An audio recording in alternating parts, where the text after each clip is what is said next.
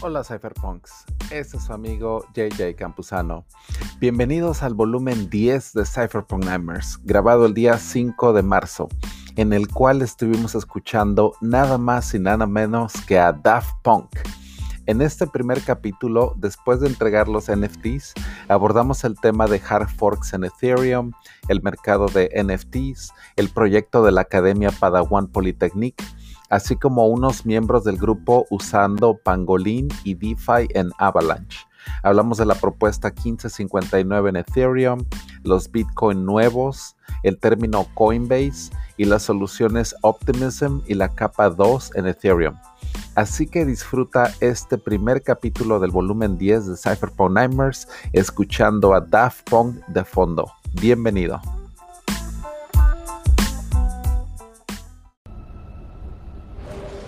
Amenes, Cypherpunks, ¿cómo estamos? Bienvenidos a Cypherpunk Nightmares, volumen 10, el streaming más futurista del planeta. Así que saludando a todos los que nos están acompañando ya aquí en el YouTube, ya tenemos a 52 personas, en el Zoom ya tenemos también a muchísimos que nos están acompañando en la sesión interactiva de Zoom. Así que la verdad, emocionadísimo estar aquí con ustedes como cada viernes. ¿Qué es Cypherpunk Nightmares? Este es un streaming de alta duración, es algo que la verdad no, yo creo que no había existido anteriormente. Es un streaming en el cual la verdad yo no preparo nada y me la paso platicando con amigos eh, sobre tecnología, eh, hablamos de temas cypherpunks, temas de blockchain, temas de mucha, mucha actualidad. Así que el día de hoy también les tengo una edición buenísima. Vamos a escuchar a Daft Punk también toda la noche, así que ahorita ya también empiezo a compartir pantalla, saludando a todos los de YouTube. Vamos a, entregar 250 NFTs.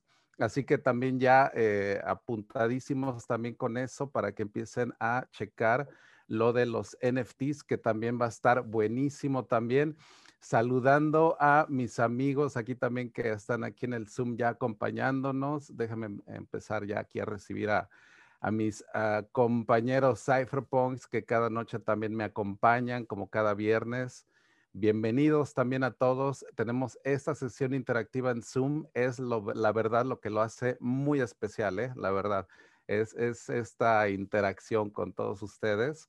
La verdad lo que lo hace muy, muy diferente. Así que ¿Qué onda, Gabriel? ¿Cómo estás? Súper bien, yo ya aquí feliz de que ya es viernes y con Daft hombre. Oye, sí, ¿eh? ya, ya estamos ya unos minutos de empezar a poner toda la discografía y todo, así que va a estar buenísimo. sí, desde que... dijiste que era Daft Punk el martes o por ahí miércoles, ya puestísimo.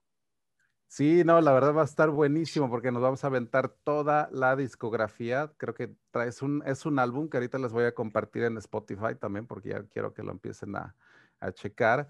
Y nos vamos a ir con Daft Punk también.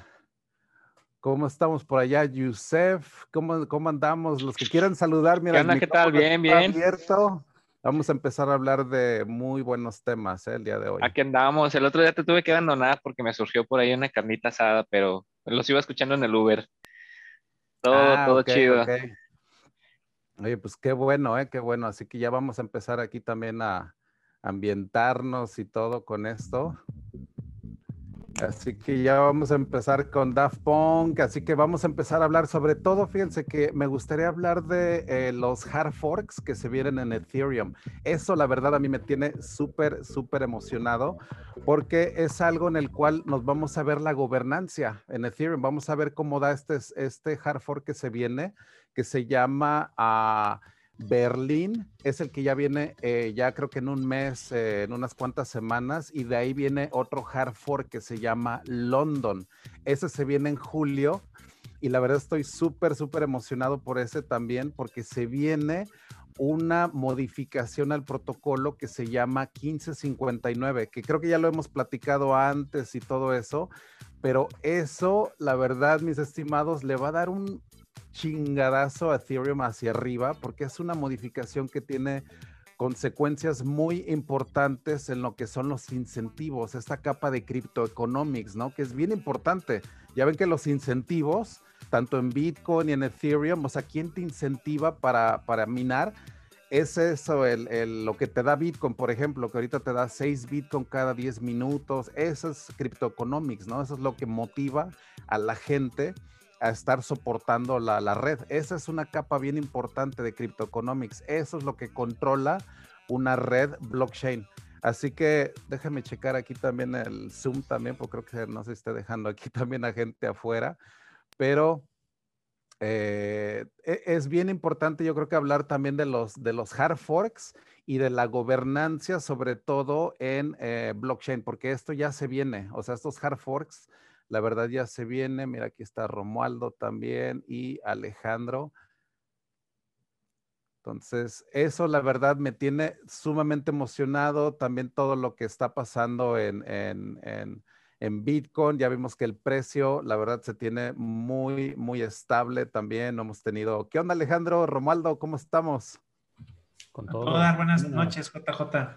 Ya escuchando a Daft Punk, ¿verdad? Sí lo están escuchando y todo ya aquí.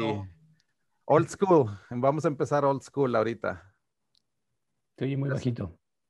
Ah, ok. Le voy a, le voy a subir aquí un poquito también ya para... Ahí ya se oye mejor, ¿no? No. ¿Se escucha la música o no? No. Yo creo que no estás compartiendo. Sí se escucha, pero muy ah, bajito. Déjame checar aquí, a ver si ahí...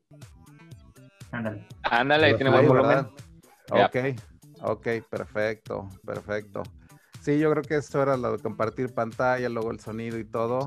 Y pues, igual vamos aprendiendo aquí en el streaming y todo. También les comentaba que mi conexión no está así como que muy buena. También les aviso a todos los que están en el YouTube, mi conexión, estoy utilizando de hecho el hotspot de mi celular, de hecho, para que sepan. O sea, están haciendo como un plan de mantenimiento, no sé de qué, del internet entonces no está así como que muy estable el internet aquí de casa. Entonces estoy utilizando mi teléfono, ojalá que nos dure, o sea, así como, como siempre, ¿no? Así que vamos a esperar. De todos modos, aquí estamos.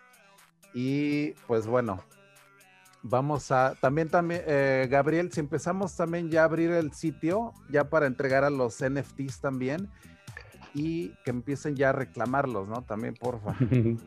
Listo, listo, ya está abierto, ya, ya entraron a reclamar los primeros 10, ya está ah, abierto. Excelente, así que ya pueden empezar el sitio, también se los pongo aquí en el chat de YouTube también otra vez, para que ya empiecen a checar sus primeros NFTs de la edición Daft Punk. Así que ya eso ya es eh, otro de que va a la historia. Así que aquí también les pongo la, la dirección también ya para que lo empiecen a reclamar. Tenemos 250 NFTs que les estamos distribuyendo a través de la red XDAI, que eso es como un sidechain de Ethereum, que es lo que nos permite el hecho de poder mintear NFTs y poderles enviar 250 NFTs de manera totalmente gratis y rapidísima también. O sea, esta transacción les debe de llegar este token así prácticamente en segundos. Así que es bien interesante utilizar la tecnología blockchain en un evento ¿no? de este tipo. Así que si alguien está interesado en utilizar los NFTs de esta manera, es el Proof of Attendance Protocol. Entonces, muy, muy interesante la verdad lo que hicieron ellos para incentivar, ¿no? Para poderte enviar este token conmemorativo, ¿no? De este volumen 10. Estamos utilizando la tecnología de Ethereum, muy interesante todo lo que se ha podido montar en Ethereum, ¿no? O sea, todas estas aplicaciones, o sea, lo que es DeFi, eh, NFTs, es la locura. La verdad, ahorita con esto de los NFTs, no sé si ustedes lo hayan visto en las noticias, pero está explotando de una manera muy, muy cañona. De hecho, ahorita hay un artista que se llama Beeple, que está haciendo una subasta, una subasta de, de, de, de una, una obra de él y es eso la verdad está generando mucho mucho ruido esto de los de los NFTs así que también no sé qué piensen ustedes de esta innovación no o sea de todo lo nuevo que estamos viendo aquí en Ethereum NFTs o sea DeFi o sea eso es algo que es muy interesante porque es lo que hace Ethereum a prueba de hard forks, porque ahorita ya para que saliera un Ethereum Classic sería muy difícil. Nada más ponte a pensar, o sea, toda esa esos programas que están interactuando en DeFi y todo, ¿cómo haces un hard fork de eso, no? O sea, ¿cómo haces un duplicar, por ejemplo, toda esa actividad DeFi? Ya hizo a Ethereum de cierta manera a prueba de hard forks y eso es bien, bien interesante porque ahorita si se llega a esta propuesta en julio y los mineros, y eso es bien importante porque ha habido mucha polémica y todo de que si los mineros van a protestar por esta, por esta propuesta, ¿no? Y lógicamente sí van a, va a haber un decremento en las ganancias de los mineros, pero no tienen ningún recurso para seguir minando en una cadena que no va a tener ningún, ningún valor es a lo que me refiero. Todo el valor ahorita están en el en DeFi, en esas transacciones tan jugosas. Ahorita los mineros incrementaron sus ganancias más de 100 veces en el último año. Eso es bien importante de considerar que los mineros ahorita, o sea, tienen, o sea, la verdad tienen una muy muy buena ganancia. Imagínate que estás ganando 100 veces más que lo que estabas ganando el año pasado.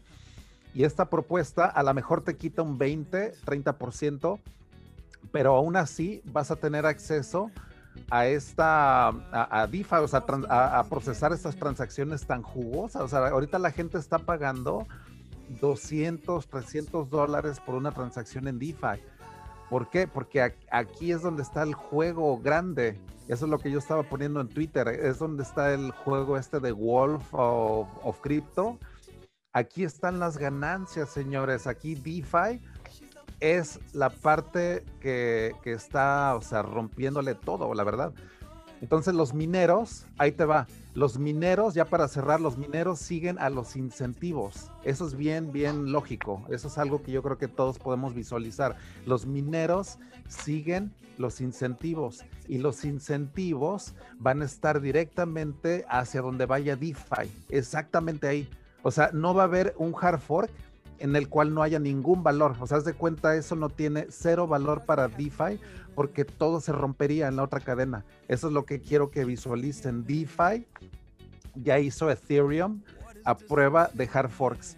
Y eso es lo que me quiero que conceptualicen, ¿no? O sea, qué, qué, qué nuevas estructuras nos está dando DeFi, que ahorita con este hard fork que se viene, que se llama Berlín, ya ese no hay, ese no hay contención, ¿eh? Ese que viene el mes que viene, ya creo que en marzo o abril, se viene un hard fork que se llama Berlín. A lo mejor por ahí van a escuchar esta palabra Berlín, Alemania, la ciudad, porque eso se refiere al siguiente hard fork que va a tener Ethereum, pero ese no tiene nada de contención, o sea, ese va a pasar como todos los otros hard forks que ha tenido, o sea, que son completamente transparentes eso es Berlín. No hay nada, nada ahí que sea contencioso. son como, como EIPs, que son como estas propuestas. Son como creo que cuatro. No hay ninguna que nadie, o sea, como que le ponga atención y todo. O sea, todo el mundo va a decir, ah, sí, un hard fork, hacemos el upgrade. Eso pasa bien seguido en Ethereum, ¿eh? O sea, créanme que un hard fork, esa es una mejora del protocolo. Pero en julio ahí es donde se viene lo bueno, ahí es donde se vienen los chingadazos, ahí, por así decirlo, ¿no? El día de hoy ya se definió que en julio ya entra esta propuesta, la 1559. Ahí es donde se vienen los chingadazos, porque ahí esa es la que tiene ya implicaciones tremendas en quemar ITER, que eso es una ah, increíble, porque eso va a ser Ethereum deflacionario. Eso va a hacer que entre más se use Ethereum con DeFi, haz de cuenta que si mantenemos este ritmo y entra 1559 en julio, se va a empezar a quemar tanto ITER que va a haber más de 2 mil millones de dólares de, de, que se van a quemar completamente, que se van a salir del sistema. Eso tiene unas implicaciones tremendas, porque tanto Bitcoin y Ethereum son inflacionarios en, en el sentido de que emiten. O sea, haz de cuenta que Bitcoin y Ethereum emiten Bitcoin y emiten Ethereum. O sea, eso es algo que podemos visualizar, ¿no? O sea, Ethereum emite un block reward cada 12 segundos y Bitcoin cada 10 minutos. O sea, son, muy, muy, muy, uh, uh, muy semejantes, ¿no? O sea, se parecen mucho. Pero a Ethereum le vamos a hacer este cambio. Y este cambio, la verdad, tiene implicaciones tremendas. Así que, Lore, ¿cómo estás? Eh? Saludándote aquí. Oli, Oli, ¿cómo están todos? Bien, te fuiste a Playa del Carmen, ¿verdad? Sí, unos días a sufrirle ahí en la playa. ¿Qué tal te fue con los Bitcoiners por allá? pues em, estuve con Aaron Que, que más bien que vive por allá. Aaron, no sé si lo ubicas. este Me suena, creo que es nombre. De hecho, tiene tres libros publicados sobre Bitcoin y ha estado presente ah, en, todo el rollo de Bitcoin desde hace ya varios años. ¿Cómo se llama otra vez, perdón? ¿Mandé? Aaron Coining. Ah, ok, ok, ok.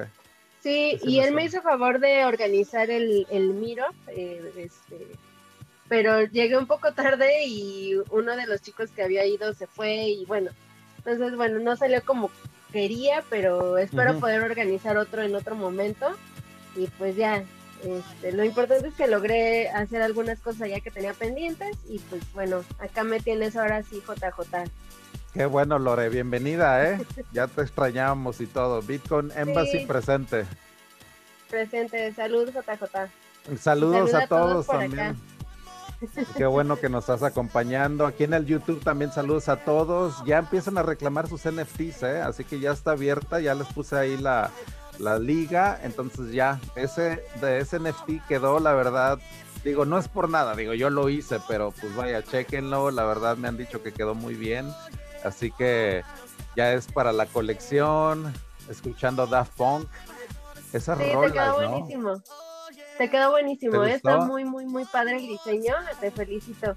Y sobre todo porque no había visto que alguien más hiciera esto de entregar este tipo de badges Ajá, Creo que es un, incentivo muy padre para la comunidad, justamente para que digan, ah, pues ya ya tengo tantos, ¿no? No sé, supongo que debe haber alguien que tiene todos, no sé. Sí, ¿no? Romualdo tiene todos. Romualdo, por ejemplo, todos, todos, toda la colección completita así, o sea, y eso la verdad te, te genera, te digo, esa lealtad, ¿no? Que es padrísimo. Te lo recomiendo, Lore, la verdad, te mando ligas para que lo cheques y todo. Y te digo hacer el arte y tú les puedes decir cuántos quieres también, porque a mí me empezaron a dar 100 y ya me di cuenta que eran bien poquitos, porque ahorita en el YouTube tenemos casi 100 ahorita y en el Zoom igual, y ahorita son 250 pero ellos te dicen, mm. no hay problema, o sea, ellos te pueden subir a, más, ¿no? Entonces, para la academia, de hecho, la que, voy a empezar en abril, la de Padawan, eso también van a ser unos tokens diferentes también. No, no les quiero ni dar mucho spoiler, pero van a ser unos tokens chingoncísimos, la verdad, les va a encantar. O sea, es un concepto también diferente. Qué padre. Star Wars. Eh, ¿Y cuándo, cuándo empiezas esta academia y, y cómo nos podemos inscribir, JJ? Tentativamente el martes 6 de abril, que es el primer martes de abril, ya empezando con todo y como va a ser en YouTube, no hay necesidad de inscribirse más que estén presentes en el evento. O sea, nada más los martes a las 7 de la noche y no va a ser de alta duración, o sea, no es como esta de, las pesadillas, nada, no vamos a estar ahí 7 horas ahí aprendiendo, no, no, no. Eso nada más va a durar una hora, va a ser un streaming muy leve, no vamos a tener la interacción como ahorita en Zoom, o sea, no voy a estar así subiendo gente ni nada, pero les voy a tratar de dar lo mejor de lo mejor para que aprendan. ¿eh? Esa es la idea, bien futurista, que aprendan desde ceros, que aprendan a aprender, o sea, que aprendamos a aprender, esa es la idea, de que tu cerebro esté listo para que recibas información, pero turbo, cabrón. O sea, que tu cerebro te pongas, ahora sí que mamado del cerebro. No, te pongas mamado, así como si te fueras al gym seis meses y todo. Que así esté tu cerebro, así como con unos bíceps así bien cabrones, así más o menos. Así que bien acá, bien mamado. Esa es la idea, porque fíjate que el cerebro sí es un músculo, créeme, créeme, créeme, o sea, yo también he sentido muchos cambios, o sea, todo eso que del 2013 para acá, créeme que yo ya me considero que no soy ni siquiera la misma persona, ¿no? O sea, tu cerebro, de hecho, hace conexioncitas como si fueran unas ramas de árbol así bien padres cuando aprendes. Entonces, lo mejor que les puedo decir es que nunca dejen de aprender. O sea, nunca ni siquiera eres ni muy joven ni muy viejo para aprender, ¿eh? O sea, tengo gente de 60, 70 años que le está entrando a esto. Tenemos chavos de 13, 14 años que ya saben de Ethereum, que ya saben de Bitcoin. O sea, no hay edad para aprender. O sea, créeme, si estás escuchando esto y sientes que, que no es lo tuyo, que ya se te fue el, el avión o que eres muy grande ya para esto, no hombre, para nada, ¿eh? O sea, por eso el Padawan va recomendado desde todas las edades, todas, todas, y todos los géneros, toda la... Nada más con cables españoles es el único requisito, ¿no? Eso es lo único. Así que la verdad, espero que se ponga muy buena esta academia. He recibido muy buena respuesta, o sea, por parte de la comunidad, porque creo que todos queremos aprender a final de cuentas, ¿no? Estamos medio encerraditos ahorita. Así que qué mejor de alguien que te lleve de la mano desde ceros, desde ceros, desde ceros, o sea, de cómo leo, cómo, cómo aprendo, ¿no? O sea, ¿cómo le hago? O sea, en serio, ya, así dime cómo leo, qué sesiones hago para aprender, porque yo hago mucho eso. O sea, yo hago eso de sesiones de, por ejemplo, leer un capítulo y, y leo un libro y me pierdo y leo 35 páginas pero es porque mi mentalidad es de hacer eso de los pomodoros, se llama. Entonces les voy a enseñar eso, que son los pomodoros, cómo tu cerebro cambia cuando haces los pomodoros y luego de ahí darte una recompensa. Eso es bien importante con el pomodoro, de que terminando una sesión te hagas así como Lore, que se avienta una chelita o, algo así, o que cheques social media, que te desconectes. Eso es lo importante. Después del pomodoro, desconéctate. Eso es bien importante, porque así tu cerebro empieza a procesar toda esa información. Haces algo que se llama la mente la mente difusa. Es como, es, como el entrenamiento físico, ¿no? Como, dices, justamente. O sea, el descanso. Exacto, si necesitas ejercitarse, ejercitarte y después eh, tomar un descanso, ¿no? E incluso si haces varios días de ejercicio, necesitas un día o dos de descanso. No puedes hacer varios días porque si no se agotan tus músculos. En lugar de crecer, se hacen más chiquitos. O te lastimas, por ejemplo, algo, ¿no? Entonces lastimarte sería como, por ejemplo, aprender algo y de plano no se te queda o te frustras y eso ya es como lastimarte el cerebro, porque tú ya te quedas así como que, no, ya, a ver, es, es muy complejo, me frustra, me, me, me abruma y ya, o sea, eso es como salirte del gym, haz de cuenta, y eso es lo que no quiero que hagas, o sea, en el Padawan, la idea es de que no te salgas del gym, o sea, de que vamos a empezar leve, no te voy a poner nada complicado. O sea, la idea es de que el entrenamiento Padawan en la Guerra de las Galaxias era para los, los, chavitos, era para los niños que tenían una habilidad especial que se sentían la fuerza, ¿no? Según Star Wars y todas esas jaladas, ¿no? Que los midichlorians y que la fuerza y todo. Pero la idea es de que si tú entras a ese YouTube, es de que la fuerza ya está en ti, en serio. O sea, de que ya tienes esa curiosidad, ¿no? Eso es lo importante. O sea, de que, y te voy a enseñar la oración Padawan. Entonces le vamos a meter algo ahí medio místico para que estés siempre en paz. Siempre que tomes eso del Padawan, estés en armonía, invoquemos la paz, el conocimiento, que no hay la ignorancia en el Padawan, alejamos de la ignorancia, nos alejamos de, del caos.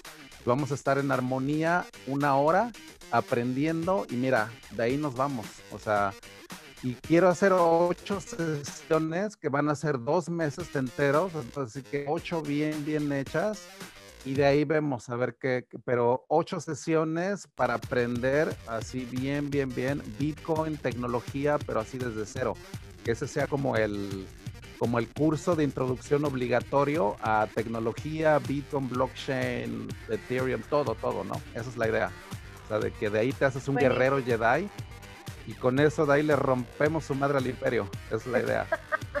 Lo reventamos desde adentro. Lo reventamos como la guerra de la, estrella de la muerte. No, aparte, eh, honestamente, yo creo que ha sido de los maestros, porque realmente tú me has enseñado también muchas cosas, JJ, que, que me han podido explicar mejor muchísimos temas. O sea, lo simplificas y lo desmenuzas de una manera muy sencilla y, pues yo creo que eso es lo atractivo de, de, ti y de este espacio y pues va a ser lo atractivo también de la academia. Pues te felicito, es muy buena iniciativa, ¿eh? Buenísimo. Oye, gracias, gracias. Te digo, usar analogías, por ejemplo, es algo bien interesante porque es algo que aplico y siento que mucha gente también me dice, oye, ya lo entendí, o sea, ya con esta analogía y todo, eh, muy buena, ¿no? Entonces, esa es una técnica que se llama la técnica Feynman, entonces les voy a enseñar también de eso para que ustedes cuando aprendan algo, traten de buscar una analogía. O sea, eso es algo que no es característico nada más de, que yo la uso y ya, ¿no? Ustedes hagan sus analogías también. Les voy a enseñar cómo y cómo explicarle a alguien de tu confianza algo, así por ejemplo, que vayas aprendiendo a, tu esposa, a tu novio, a tu, a tu sobrino de ocho años, trata de explicarle eso y si él te lo entiende, créeme que tú ya lo entendiste. O sea, eso es la idea de transmitir el conocimiento. Si tú lo transmites, es porque tú ya lo tienes. Y eso es lo que yo siento que lo, cuando doy la clase, por ejemplo, contigo, Lore, de que hago un streaming o algo, eh, tengo que explicar algo, pero es porque ya lo entendí. O sea, tengo que aventarme, o sea, muchas pues, sesiones leyendo, entendiendo y todo. Lo destilo y a ustedes ya se los doy bien destilado. O sea, esa es la idea de que ustedes ya se los tengo que dar bien destiladito con analogías y en español sobre todo, ¿no? Porque luego toda la información está en inglés. Es lo, lo, y yo leo, pero compulsivamente en inglés. O sea, es todo lo que leo. Entonces, ese, yo quiero ser ese vehículo, ¿no? O sea, de que estoy ahora sí que tragando información a lo bestia y, y yo las puedo destilar. Así que síganme los buenos, soy como el chapulín colorado del cripto. pues, este, JJ, un ejemplo de eso, de lo que estás diciendo de las analogías. Aquí ya a un grupo de cypherpunks te doy la noticia de que ya nos metiste a DeFi con el buen Alex. Nos metimos a, este, a farmear pangolingos. Ya, ya andamos en eso. A ver si al ratito te dice más Alex. Oye, qué pues, bueno. Gracias a todo tu conocimiento que nos has dado, la verdad. No, hombre, pues que eso me da muchísimo gusto, la verdad, que ustedes se agarren de eso y que digan, mira, yo de aquí ya agarro una acción concreta, eso la verdad para mí es increíble, porque eso ya es provocar una, un cambio en el mundo, o sea, la verdad eso a mí me, me encanta, que alguien me diga, mira, gracias a lo que te escuché o lo que me dijiste, hice esto, esto y esto, eso la verdad para mí me, me, llena muchísimo, ¿no? La verdad, porque eso te digo, sí es provocar un, cambio. Así que, Alex, ¿cómo te ha ido con eso del pangolín? ¿Cómo, cómo va? Voy a tratar de ser breve porque tengo tres días que me metí esa madre. Ah, sí, sí. o que apenas. Y los tres días continuos. Estamos metiendo los, los dedos al agua este, ¿Y ya perdieron hasta la camisa o no? O sea, de ahí la llevan y todo. Todavía no, güey, todavía no. Dice ya bancarrota, ¿no? Dice la, la, Alex, ya, cabrón, no mames. Pero, Por eso entré para que me ayuden. Sí. para pedir un apoyo. Un donativo, un apoyo. Que su voluntad. No, fue la quiebra, ¿no? No, no, no. Eh, empezamos con Avax. Tú recomendaste Avalanche. ajá, ajá. Y, los tres que recomendaste, pues yo los compré, ¿no? Chainlink, Polkadot y Avalanche. Y ahí los tenía yo, pues. Yo, yo, en todo el tema de cripto era comprar y, y holdear, ¿no? Porque pues no, no, no sabía hacer otra cosa. Este, y lo que hace Pepe y el empanadao, pues esos cabrones están bien arriba. están degenerados, esos güeyes ya son nivel. Mueven naves espaciales con la fuerza, güey. Yo no, yo no levanto una piedra, güey. Entonces está cabrón, güey. Este, y, y, caímos con los cuates de Avalanche y, y, digo, te ayudan muchísimo, ¿no? O sea, es una comunidad muy activa, cosa que yo no, o sea, no, no encontré algo de Chainlink o Polkadot pero eventualmente a lo mejor caigo en algo así, ¿no? Y dices, bueno, ya, ya ves cómo poner a jalar las cosas. Y además aquí en México, ¿no?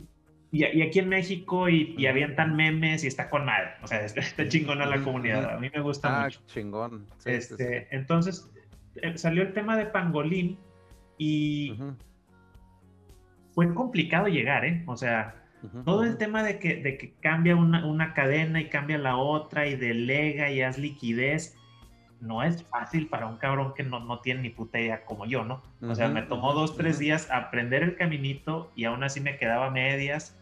Este, y justamente ahorita estoy, ahí hicimos un mini grupito, porque los que estamos ahí tratando de aprenderle al tema de la liquidez, de que oye, encontré esto, y yo averigüé esto, y entre varios nos echamos la mano, ¿no? Ahí está Gabriel, ahí está Romualdo, y hemos invitado a alguno que otro que también a veces aparecen aquí en las, en las Cypherpunk. y, como que nos hemos ayudado a decir, oye, güey, esto está aguas con esto, oye, le estás cagando en esto, y qué tal si intentamos esto.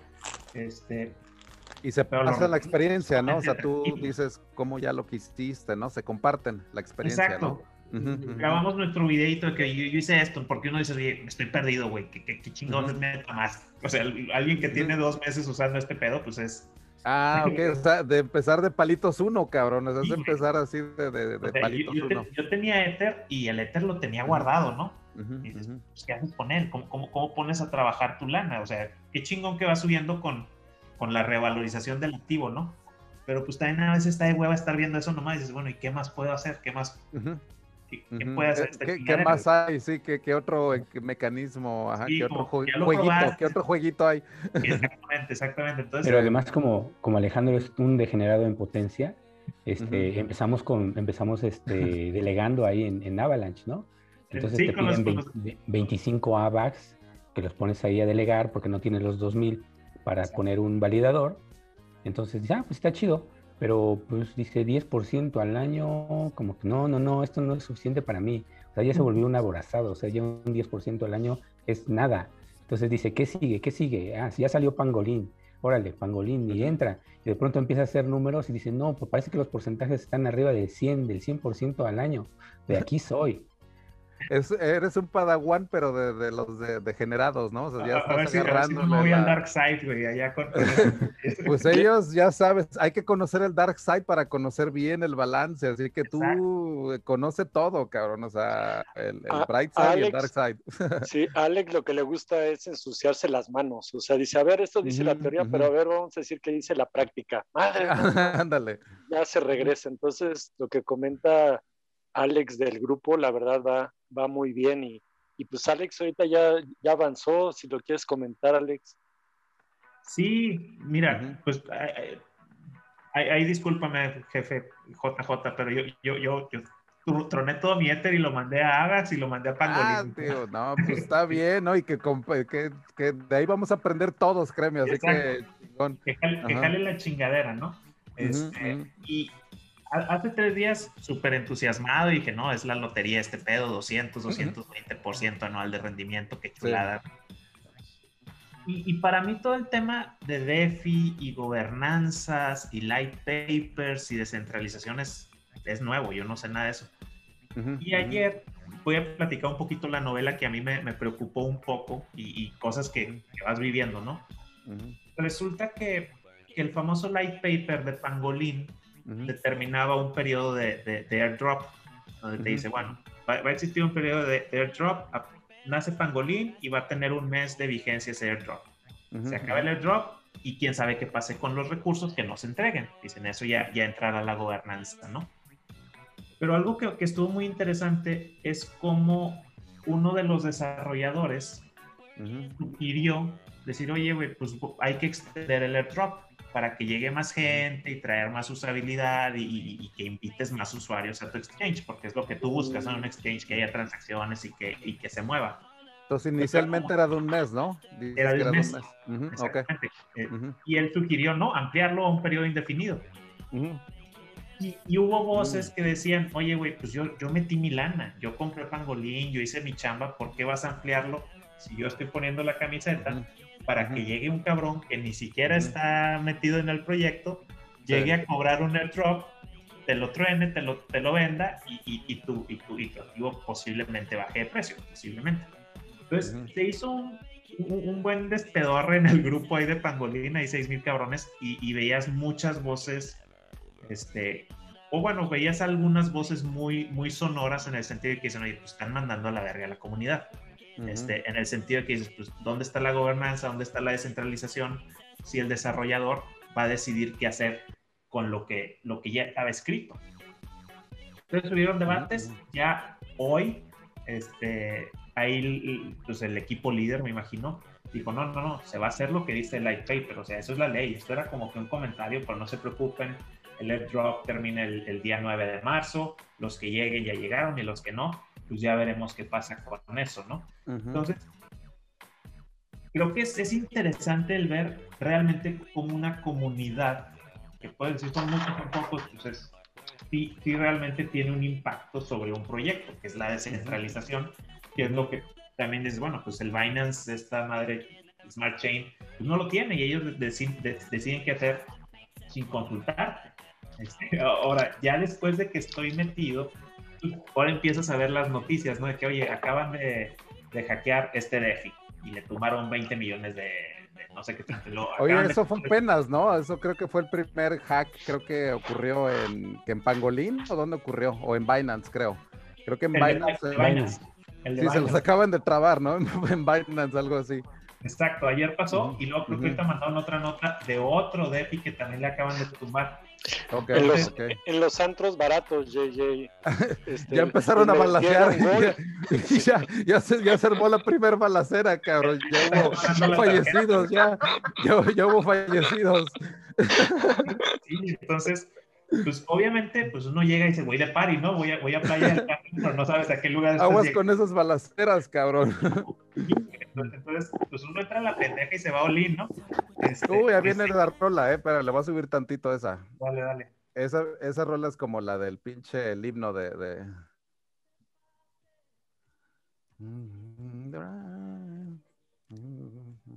Let me see. A ver si la escuchan esa. Buena rola esa también. Esa es de The Weeknd, ¿no? Ajá, ajá. Sí, con The Weeknd. We don't have to rush when you're alone with me.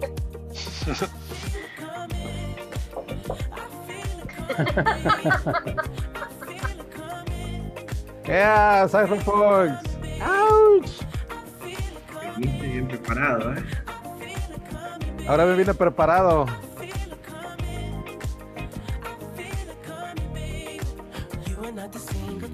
Sí, muy, muy buena rola esa también, ¿eh? La verdad. Daft Punk, la verdad, es una, es una bandota, ¿eh? La verdad. Bueno, ya que hablas, ya que hablas de balaceras en, en otros antros, ¿qué dices de las balaceras que también se han armado en Ethereum? Ah, y es que, mira, DeFi, este, digo, el viejo este, y va a haber balaceras y va a seguir habiendo balaceras en Ethereum también a lo cañón. Porque eso de los flash loans, pues créeme que es como darles el arma a los bandidos. O sea, ellos utilizan los flash loans para drenar. O sea, es bien complicado eso. Y va a haber, habiendo balaceras ¿eh? también en Ethereum y todo. Así que eso de las balaceras, créeme que se da ahorita en, en, cualquier lado, sobre todo por esa innovación tan bárbara. ¿eh? O sea, ahorita hay smart contracts que se hacen el deploy así de literalmente sin testnet ni nada, ¿no? Eso se le llama testing prod que es una técnica en la cual, o sea, metes el código ahora sí que a la brava, ¿no? Y eso solamente se ve en DeFi, porque en, un diseño de protocolo de capa base, por ejemplo Ethereum y Bitcoin, ya es, es muy complicado. Ahí sí ya ves que los hard forks, ¿no? O sea, que se tarda tiempo, que definir qué, cambios y todo. Ahí es muy diferente. Entonces son dos, en, en el Ethereum de protocolo no hay balaceras porque pues ahí es muy cuidadoso. Ahí sí, la verdad, son súper meticulosos. Ellos se tardan muchísimo en implementar algún cambio en esa capa de protocolo, porque ahí sí no puede haber nada, o sea, es como los cimientos prácticamente. Entonces, pero en DeFi, ahí sí olvídate, ¿no? Ahí sí hay balaceras a cada rato, tanto en Avalanche, y si hace Polkadot DeFi, pues ahí también va a haber balaceras y es cuando se te llena un antro y se hace un desmadre, a huevo que va a haber balaceras, ¿eh? O sea, ese es el problema. De que alguien va a hacer un desmadre en una zona del antro y mira, ya se armaron los madrazos y mira, ya salió. Este, Jake, haz de cuenta que está llenísimo y pasa uno, te codeas con el otro y te quedas bien. Pues tú, ¿qué? Tú que en tres segundos ya se codeó uno con otro cuando hay mucha gente, ¿no? O sea, cuando está la gente llena, ¿no? Y eso es la gobernancia, esos son los problemas que se llegan a dar por ese, ese tipo de cosas, ¿no? Como, eh, por ejemplo, ahorita Alex nos estaba comentando, oye, ¿qué onda la gobernanza? O sea, lo que está pasando, o sea, en, hacia dentro de Pangolín, por ejemplo, es interesante porque ahí ellos están viendo su propia capa de cryptoeconomics, o sea, es decir, cuánto airdrop dan ellos, o sea, qué incentivos dan ellos como, como para los usuarios. Eso es cryptoeconomics aplicado a DeFi, por ejemplo. Entonces, Yearn Finance tiene su cryptoeconomics, Uniswap, cuando lanzó su token, eso fue modificar su capa de cryptoeconomics, porque de hecho dijo, ok, ya les enseño, les, les, mando este nuevo token que se llama Uni. Eso es una modificación a tu capa de cryptoeconomics, ¿no? Entonces, Uniswap, también ya se viene la capa 2 también para Uniswap. Eso es pasarte al, al segundo piso del antro Haz de cuenta que el antro ya está tan congestionado abajo, que hay tantas balaceras, que ya mejor te pasas al segundo piso y es la idea de ahorita con, la capa 2, de que en la capa 2 ya a lo mejor sigue habiendo balaceras, pero pues ya no van a ser tan caros los gas fees, ¿no? O sea que, por ejemplo, ya van a ser balaceras rapidísimas. ¿Dónde sería la zona VIP? La zona VIP yo creo que va a ser esa capa 2, Lore, porque ahí sí, mira, te va a salir eh, baratísimo. Es como si los tragos en la zona VIP te salen baratísimos, es como si hubiera barra libre, porque ahorita te sale bien caro el Ethereum de capa 1. Y en la zona VIP es cuando tú te subes y ya cada trago prácticamente es ilimitado, ¿no? Es como barra libre de DeFi. Así que yo digo que la zona VIP apenas se está abriendo, Lore. Así, así más o menos la veo. Así de apenas, apenas se va a empezar a abrir la zona VIP en, en Ethereum. Así que la verdad, súper interesante esto de la capa 2, porque a eso le vamos a unar lo que se viene en julio, que es el 1559, que fue con lo que empecé a hablar y todo. Ese hard fork que se llama London. Ese hard fork, la verdad, a mí me tiene, pero así de, de así de, porque la verdad ese hard fork tiene esa modificación eh, clave, que es la 1559, es modificar la capa de cryptoeconomics de Ethereum. O sea, esa es muy relevante, muy, muy relevante. O sea, esa créeme que va a ser para mí una pinche bomba atómica prácticamente para el precio, igual, ¿eh? Porque lo va a hacer más escaso. Imagínate estar quemando, quemando Ethereum, que se sale del sistema. Eso o sea, la verdad tiene unas implicaciones, la verdad, que en serio, compren Ethereum, en serio. O sea, vaya, para mí me ha cambiado la vida y todo, pero en serio, se los digo otra vez, están súper a tiempo todavía. Súper, súper a tiempo. o sea, con esto. Eh, ¿Qué onda, Jonathan? Buenas.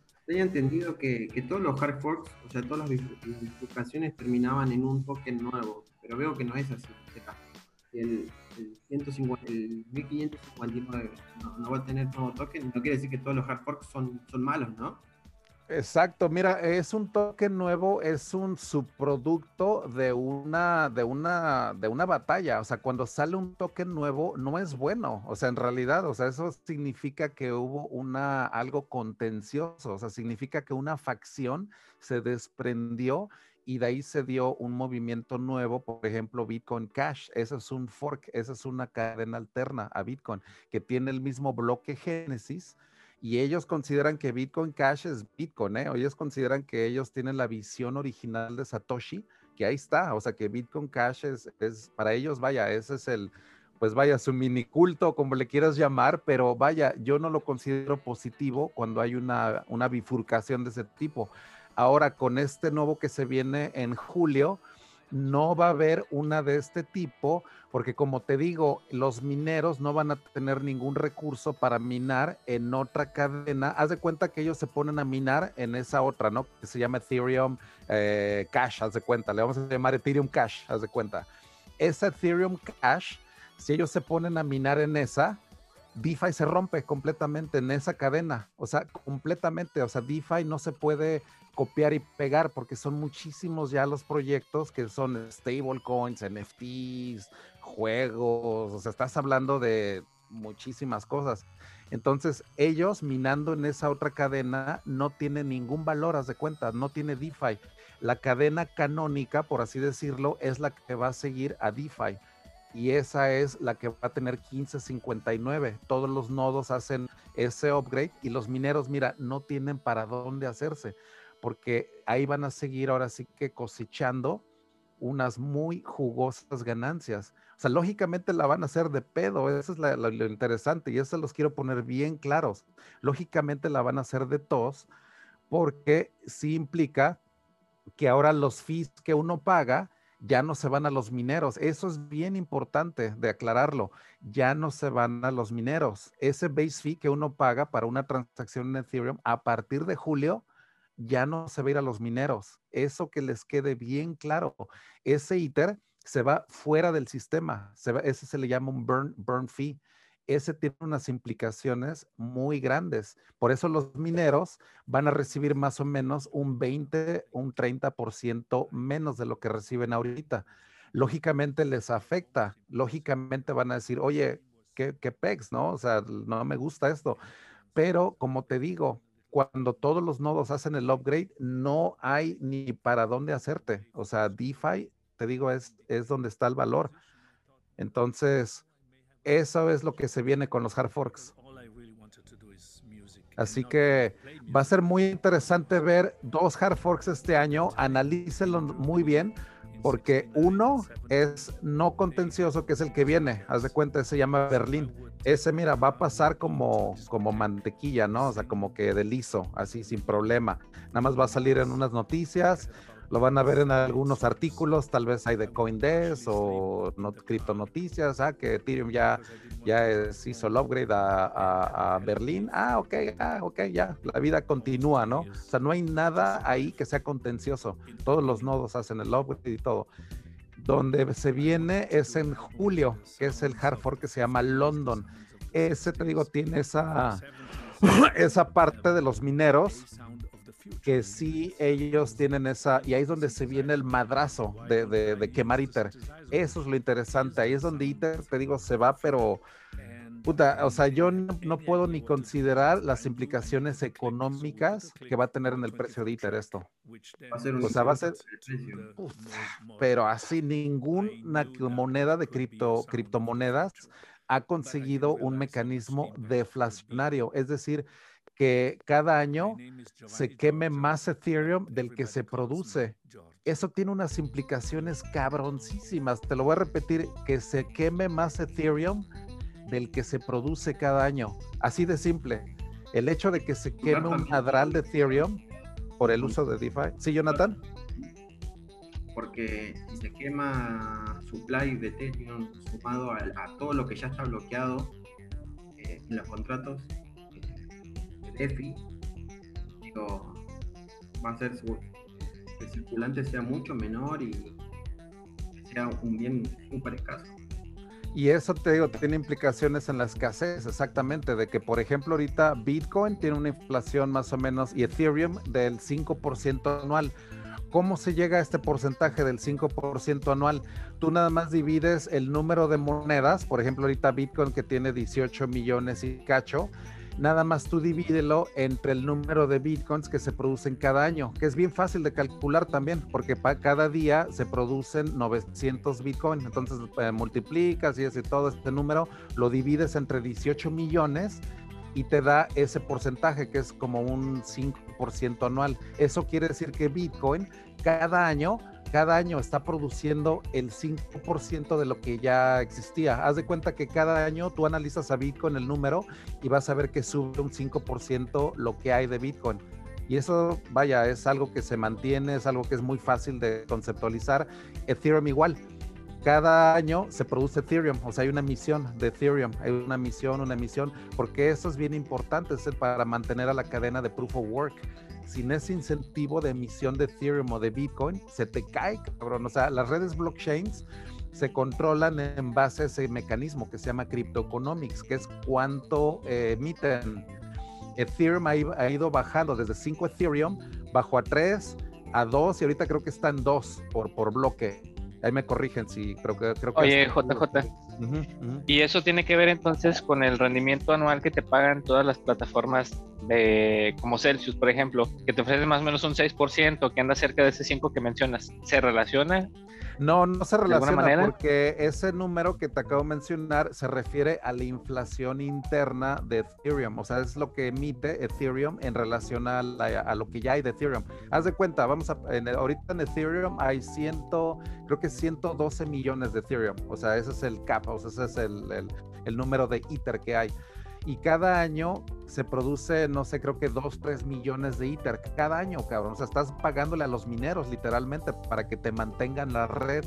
Ese es un mecanismo importantísimo y eso la verdad me ha aventado hasta pláticas enteras de explicar esto que es criptoeconomics. Ese mecanismo de emisión, esa es la genialidad de Satoshi, por ejemplo, de premiar con 50 bitcoins, cabrón. Imagínate, en el 2009 era un premio de 50 bitcoins porque eh, Bitcoin como sistema empezó con cero monedas. Eso es bien importante también que lo tengan bien presente. Bitcoin empezó con cero. Cero bitcoins. No había bitcoins en existencia. Satoshi empezó a minar los primeros bitcoins que hubo jamás en la historia de la humanidad. Se minaron en esa laptop de Satoshi. Ahí se minaron, ahí se forjaron. Y ahí están bloqueados, no los ha movido y se ha especulado si los llega a mover, que no sé, va a ser un desmadre, quién sabe qué, pero vaya, a lo que voy es de que Satoshi diseñó este sistema que se llama Cryptoeconomics. Ahora, Ethereum le va a hacer este cambio en julio que me gustaría de veras que lo analizaran, que lo tuvieran bien en cuenta. Este video que les pasé en Telegram ah, en, en, la tarde, que explica el 1559, de veras, traten de estudiarlo, traten de, analizar de qué se trata esta propuesta, porque tiene implicaciones muy grandes, muy, muy grandes. O sea, ninguna otra moneda ha conseguido esto de quemar más de lo que se produce, es a lo que voy. Bitcoin y Ethereum tienen una inflación positiva y esos son de que se produce. Cada año tú ves ahorita Bitcoin tiene 18 millones 300, haz de cuenta, y el año que viene a esta misma fecha va a tener 18 millones 800 mil, de cuenta, ¿no? Y eso es lógico, eso se está produciendo. Esa es la inflación anual de Bitcoin, que no tiene nada que ver con lo de DeFi, ¿no? Lo que me estás preguntando, que los rendimientos, que el, que el APR, o sea, todo eso es, es completamente aparte, ¿no? Es, eso es como que de DeFi. Entonces, lo que yo estoy explicando es como más del protocolo, ¿no? De la emisión de cryptoeconomics a nivel protocolo de Bitcoin y de Ethereum. O sea, entonces sí son como que diferentes. Sí, diferentes. Este, nada más se me vino a la mente porque más o menos me fijo que andan en ese APR, eh, todo ese tipo de plataformas DeFi. Entonces, pues se me hizo como fácil relacionarlos. Sí, exacto. Sí, que, que, es a veces como que bueno distinguirlos, ¿no? También para que aclarar. Así que la que Bitcoin tiene una inflación interna ya para resumirlo, Ethereum tiene una inflación interna porque emiten también Ethereum, pero con esta modificación puede llegar a que sea de menos, cabrón. Eso es lo que quiero que, conceptualicen, de que en lugar de tener un 5% anual o que Bitcoin tiene un 4 o un 3% anual, de que Ethereum se cambie y sea menos 2, cabrón, por ejemplo, menos 3. O sea que ahorita tienes, no sé, 112 millones de Ethereum y que en un año, que, no, eh, que en el 2022 lo volvamos a ver y que haya 111, 110 millones. Te digas, no mames, está desapareciendo el Ethereum. En lugar de que esté produciendo más, cada año tú lo analices y haya menos Ethereum de lo que existía el año pasado. Eso está cabroncísimo, la verdad. Eso es lo que nada más quiero que conceptualicen, que es hacia dónde va 1559. Hacia allá va. oye, este JJ, acá Pana ya está tirando la puerta ahí en el en el Zoom de que está. A ver, a ver, que levante la mano nada más, a ver. Que levante la mano acá. Nada más. Sí, tienen, acuérdense, en el Zoom tienen un mecanismo de levantar la mano, porque si no, no me doy cuenta. A veces el chat, de hecho, no tengo ni tiempo de verlo ni nada. Entonces, ahí échenme la mano nada más. Y porque ahí se me van hasta arriba. Cuando levantan la mano, yo aquí en el Zoom, yo ya los veo cómo se van hasta, hasta arriba y ya los paso al, los paso al, al, panel. Sí, pero acá Pana ya está de, panelista. Ah, entonces sí. ¿Ya? Entonces ya. Ya, sí, ya, ya. ya. Oye, tengo una duda del Ether. Ah, a ver ya ves que en Bitcoin son 21 millones. ¿Y del Ether cuántas son? Ether tiene una política completamente diferente. Eh, Ethereum no se define en ese hard cap, o sea, Ethereum no tiene ese idealismo económico que tiene Bitcoin, por ejemplo, porque es a final de cuentas idealismo, es decir, ah, mira, como idealismo vamos a tener 21 millones de monedas y eso es lo que le da esa narrativa, ¿no? A Bitcoin muy poderosa, ¿no? Es esa de... A, hay que mutear el micrófono también, porfa, ¿no? Ya, ya lo muteé, pero acuérdense de no dejar el micrófono abierto, si no van a estar este, en la conversación. Y, pero nada más para responder a la pregunta, Homer. Eh, Bitcoin tiene esa hard cap, ¿no? O sea que lo tenemos bien definido, es lo que le hace narrativa de, de money, o sea, de hard money, o sea, muy... Ahora, ¿cuál es la política monetaria de Ethereum? Lo que se llama, se le llama minimum, minimum viable issuance, que se le llama la emisión mínima necesaria, se llama, en la cual emite solamente lo necesario para mantener la seguridad en el protocolo. ¿Qué es la seguridad? Es mantener a los mineros, literalmente. O sea, de ahí depende la seguridad de tu protocolo. Ethereum no lo define como ese idealismo de decir, mira, nada más va a haber, no sé, 200 millones de Ethereum o 150 millones de Ethereum. Eso no es ni siquiera un concepto que se maneje en Ethereum, no tiene hard cap, pero a lo que voy es de que sí tiene una política monetaria que se llama emisión de seguridad mínima y eso es bien importante porque ¿Y eso tiene control reducir dinero? No, lo controla el protocolo a final de cuentas. O sea, el, el block reward, haz de cuenta, cuando empezó Ethereum en el 2015, nosotros teníamos un block reward, porque yo miné en Ethereum, de 5 Ether por bloque y ese este ya venía de, de, de, de, cajonas de cuenta, es como de, desde ahí. Esa era la capa de Cryptoeconomics que se define, eh, que se definió en el protocolo. O sea, eso se definieron los developers, o sea, fue un número que le pusieron. a final de cuentas, que haciendo, produciéndolo en masa. Exacto, se define como que se producen cinco Ethereum por bloque. Luego de ahí no recuerdo bien cuántos años pasaron, no sé si fue en el 2017, se reduce a 3, pero es también por hard fork, es por consenso. Todo esto es por consenso, que es desarrollo de software siempre. Acuérdate que las blockchains son mm, software, a final de cuentas, es protocolo, son como que puro software. Entonces, la única forma de cambiar un blockchain es cuando hay un consenso entre de, tanto developers y comunidad y todo. Entonces, ahorita tenemos un block reward de Ethereum de 2 por bloque, haz de cuenta. Se ha eh, considerado reducirlo más, pero con 1559, que es este hard fork que ya se viene en julio, se planea que ya ni siquiera se necesite, o sea, que ya no haya ni que bajar ya el, pero ahí te va, ojalá te haya quedado más claro que esa política monetaria en Ethereum es muy diferente, muy, muy diferente. Es la política para asegurar el protocolo y ya. O sea, no es harmony, no es nada de ese tipo, ¿no? Muchas gracias. Este, Jay, otra pregunta relacionada a esto de que se quema más Ether. Bueno, que va a pasar esto que comentas en julio, ¿verdad? En julio es exacto. Ahí es donde ya el hard fork viene. Este, este, ¿Tú qué consideras con esto de macroeconomics? ¿Qué, ¿Qué, piensas que va a pasar con el precio del ITER o del gas? Mira. Este, cuando se queme más ITER, ¿qué, ¿qué crees que suceda? Esa como tiene implicaciones directas, así directas, directas en la escasez, o sea, de cuenta de cuánto ITER hay en, circulación, porque ahí te va, los mineros inmediatamente lo tienen que vender, o sea, ese ITER se recircula. Todos esos gas fees que uno paga, que son un chingo de lana, créeme que en el último año Ethereum ha recolectado en fees, porque como DeFi ahorita es la locura de hacer lana, que tienes intereses tremendos, los fees que han recolectado los mineros son como en la fiebre del oro.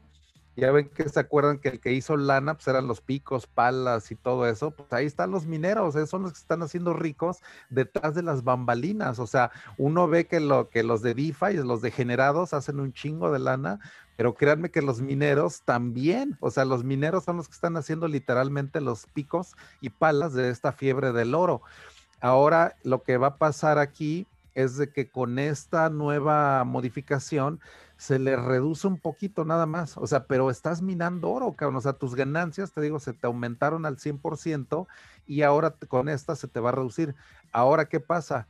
eso se recircula actualmente. Los mineros venden, cabrón. O sea, haz de cuenta que ellos tienen que pagar luz, electricidad, todo ese ITER se vende. Eso se le llama selling pressure, que eso lo, hasta lo pueden buscar en Google y todo, porque Bitcoin también tiene un selling pressure, que es todo el Bitcoin que se produce, esos 900 Bitcoin que se producen diarios, en chingan al mercado. O sea, esos son Bitcoins nuevos, de hecho. De hecho, hasta tienen un premium si, uno quiere comprar un Bitcoin nuevecito, se llama, que son los uh, minting uh, fresh Bitcoins, esos salen más caros, ¿eh? de hecho, que los Bitcoin normales. No sé si sabían, pero hay empresas que se dedican a vender Bitcoins nuevos, por así decirlo, que son Bitcoins que en su historial de Bitcoin eh, tienen el Coinbase literalmente de hoy, por ejemplo. O sea, que fueron bitcoins creados de hoy, cabrón. O sea, esos son bitcoins que literalmente tú puedes comprobarlo que fueron creados hace cinco horas, haz de cuenta. Eso tiene un valor que actualmente te los compran con un premium de un 3 a un 5% arriba del precio normal de Bitcoin. O sea, si están en 5 mil dólares, esos te los andan vendiendo más o menos en 52 mil, 53 mil dólares por el hecho de que son Bitcoins nuevos. Eso, la verdad, es algo que mucha gente no sabe, pero los mineros, de hecho, venden literalmente esos bitcoins nuevecitos. Y en Houston, por ejemplo, que yo conozco operaciones de minería de Bitcoin industriales, que yo he visto fábricas de 100 millones de dólares de Bitcoin mining y ellos tienen empresas de vender Bitcoin diariamente. O sea, así como los están produciendo y minando, créanme que diario están así vendiendo lana, pero porque la necesitan también. Es una operación comercial. Entonces, Ethereum es igual. Hay operaciones comerciales de minar Ethereum, pero los venden en chinga. O sea, los mineros, de, aparte de que recolectan todo ese lana en Ethereum, lo venden. Ahora con 1559 ya no va a entrar al mercado ese Ether, ya se va del sistema, se sale, se le llama burn, burn address. Eso tiene una implicación en las próximas semanas van a ver un chingo de memes que voy a hacer ahí de Ethereum con, con fuego y todo, porque créanme que eso de quemar Ether, me van a ver ahí en Twitter como pinche loco ahí poniendo memes, ¿eh? en serio, porque de eso se trata. Yo tengo dos preguntas. Eh, una, eh, ¿tienes eh, o podrás compartirnos las páginas o, los lugares donde venden este, estos bitcoins nuevos, casi casi saliditos del horno que mencionas? Y dos, actualmente cómo se quema el ITER, o sea, que, o sea, quién lo decide, cómo se hace. ¿Puedes explicarnos un poquito más? No, mira, bueno, de los nuevos bitcoins, de hecho les paso las ligas, de hecho las compañías de Houston que yo conozco personalmente que venden bitcoins nuevecitos y eso es súper interesante porque cuando estás cerca de esas compañías de minado industrial te enteras de cómo, cómo lo venden, o sea, yo digo, es la única que yo he visto físicamente, o sea, que he entrado y veo cómo esa operación de vender bitcoins es muy activa también, porque así literalmente como los están eh, produciendo los venden. Entonces les paso esas ligas. Y la otra pregunta, actualmente no se quema liter. O sea, eso es algo que ningún, ningún blockchain, de hecho, ha implementado un mecanismo de estar quemando, quemando. Filecoin, de hecho, parece que ya lo implementó. Filecoin es un blockchain que va encaminado al storage, o sea, al almacenamiento y todo, es como el blockchain del disco duro, haz de cuenta, ¿no? O sea, es un poquito diferente Filecoin, pero ya lo implementó, o sea, eh, que parece que les fue muy bien y todo. Para esta de Ethereum hay un testnet también. Entonces ya ha habido tantas pruebas de, hay un análisis de Game Theory, que es de cómo se va a comportar esto, el sistema, cuando empiezas a quemar ITER, que ya se hizo, es un cuate que es como la eminencia es como la, verdura del caldo, como dijera el Nacho, de diseño de algoritmos que se llama Tim Garden Y él lanzó un PDF apenas en diciembre, que es un análisis teórico de 1559, que está buenísimo, cabrón. Pero yo nada más, la verdad, leo las primeras cinco páginas y ya de ahí ya no le, ya, ya no le entiendo, cabrón. Este cabrón es matemáticas así de duras. Entonces, si alguien se quiere clavar en lo que es las implicaciones ya económicas a nivel ya diseño de algoritmos así cabrón, aviéntense este PDF que, se, se, llama Team Rough Garden, que es como una eminencia el cabrón. Entonces le pagaron una lana para que hiciera un análisis teórico de 1559. Entonces él tuvo que entender Ethereum, o sea, todo, todo lo analizó y está muy, muy bueno. Así que por ese lado, ahí analícenlo, esa, este 1559 ya se, vaya, esa ya lleva una chambota así cañona, es a lo que voy. 1559 no es algo que haya nacido de hace un mes, dos, lleva como año y medio, cabrón. De hecho, la idea conceptual fue de Vitalik, pero como de, eh, desarrollo de software, él no la llevó a, a, su terminación. O sea, hay varios como que se abanderan, ¿no? De ese EIP se le llama, y se le llama EIP Champions, que son como los que liderean un, un EIP y es todo un mecanismo que se maneja en Ethereum para que se lidere un EIP. Entonces siempre con este EIP hay un, eh, ese como que, el, que lo abandera, ¿no? Así que ya viene. ¿Y crees que llegue a bajar el, el, precio del gas? ¿Crees que... Mira, es que no, lo que lo va a bajar es la capa 2. Es que lo que hace 1559 es que lo hace muy predecible, muy predecible. ¿Se de cuenta? La, analogía es de que hay un autobús que se va cada 12 segundos y ese es el bloque, ¿no? Y ahorita te subes al autobús y nadie te dice cuánto está tu tarifa, cabrón. O sea, tú te subes y no sabes si te van a cobrar 10 dólares pues si te va a salir en, 70 centavos, ¿no? Que era lo que costaba hace un año. Pero ahorita te subes con miedo, cabrón. O sea, no sabes si te va a salir en 10 dólares, 15. Esa es la bronca, que cada autobús no viene marcado con la tarifa.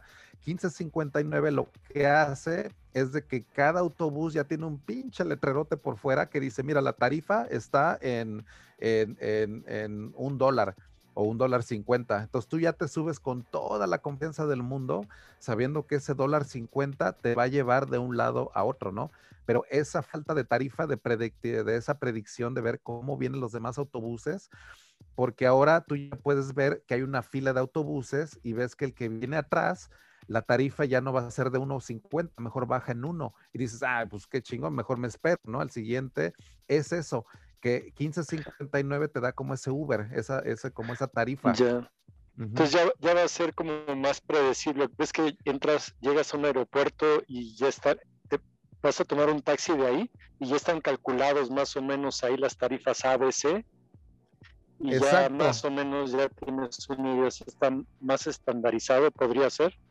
Ándale, por zonas también, haz de cuenta, a veces exactamente, porque si vas bien lejos, tú ya la calculas sin bronca. Dices, mira, yo voy hasta del aeropuerto, voy hasta lejísimos, entonces yo sé que esa transacción o ese viaje me va a salir en más caro, ¿no? Que si fuera aquí a, a 20 minutos.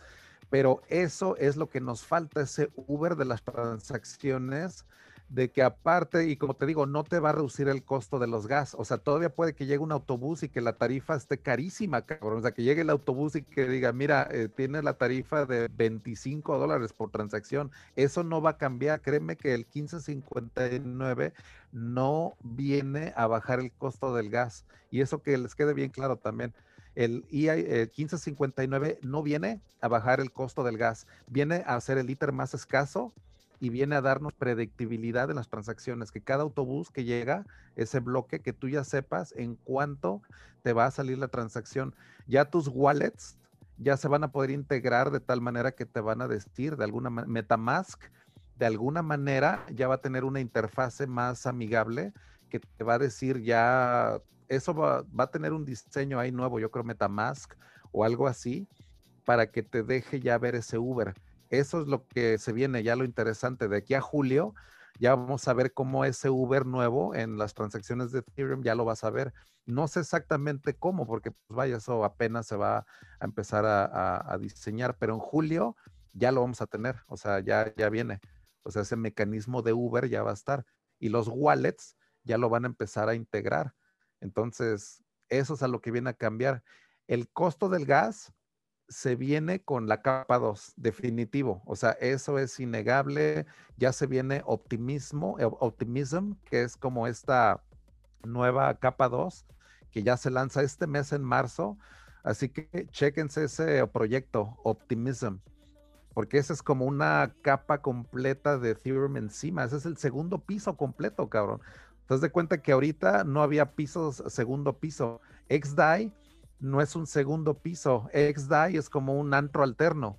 O sea, no es un segundo piso de Ethereum porque todavía no, no tiene la seguridad de Ethereum. O sea, no tiene esa, los fundamentos, los cimientos. Entonces, XDAI es como si fuera un antro paralelo. es como si lo abrieras al ladito, al ladito de Ethereum y tiene como que un tunelcito ahí y eso es XDAI. Ese es un sidechain, es como un antro que se abrió al mismo piso. A lo mejor es más rápido, bien barato y todo, pero no tiene los cimientos, es a lo que voy. Los cimientos no son de seguridad en XDAI como para hacer smart contracts y que DeFi y todo, porque no tiene la seguridad del blockchain de Ethereum, es a lo que voy. No tiene la seguridad de proof of work. Ahí en NextDAI todavía te pueden revertir alguna transacción, es centralizado. O sea, vaya, le quitas el algoritmo de consenso, ¿no? De, de, Ethereum. Así que Optimism ya es el segundo piso. Es a lo que voy. El segundo piso es donde se viene de veras lo interesante, cabrón. Ethereum, te digo, se está poniendo mamadísimo a final de cuentas, es a lo que voy. O sea, abriéndole el segundo piso al antro y aparte haciendo esto que les acabo de explicar, ¿no? De quemar ITER, de hacerlo más escaso y de dar predictibilidad a las transacciones, o sea, todo eso combinado, o sea, combínale todo, cabrón, o sea, el segundo piso, todo, todo, y nombre, o sea, yo espero que el precio de ITER en serio, en serio reviente de una manera muy cañona, ¿eh? entre 5 mil a 10 mil dólares por ITER este año, este año nada más, este año. Si no es que llegamos hasta 20 mil dólares por ITER. Así que...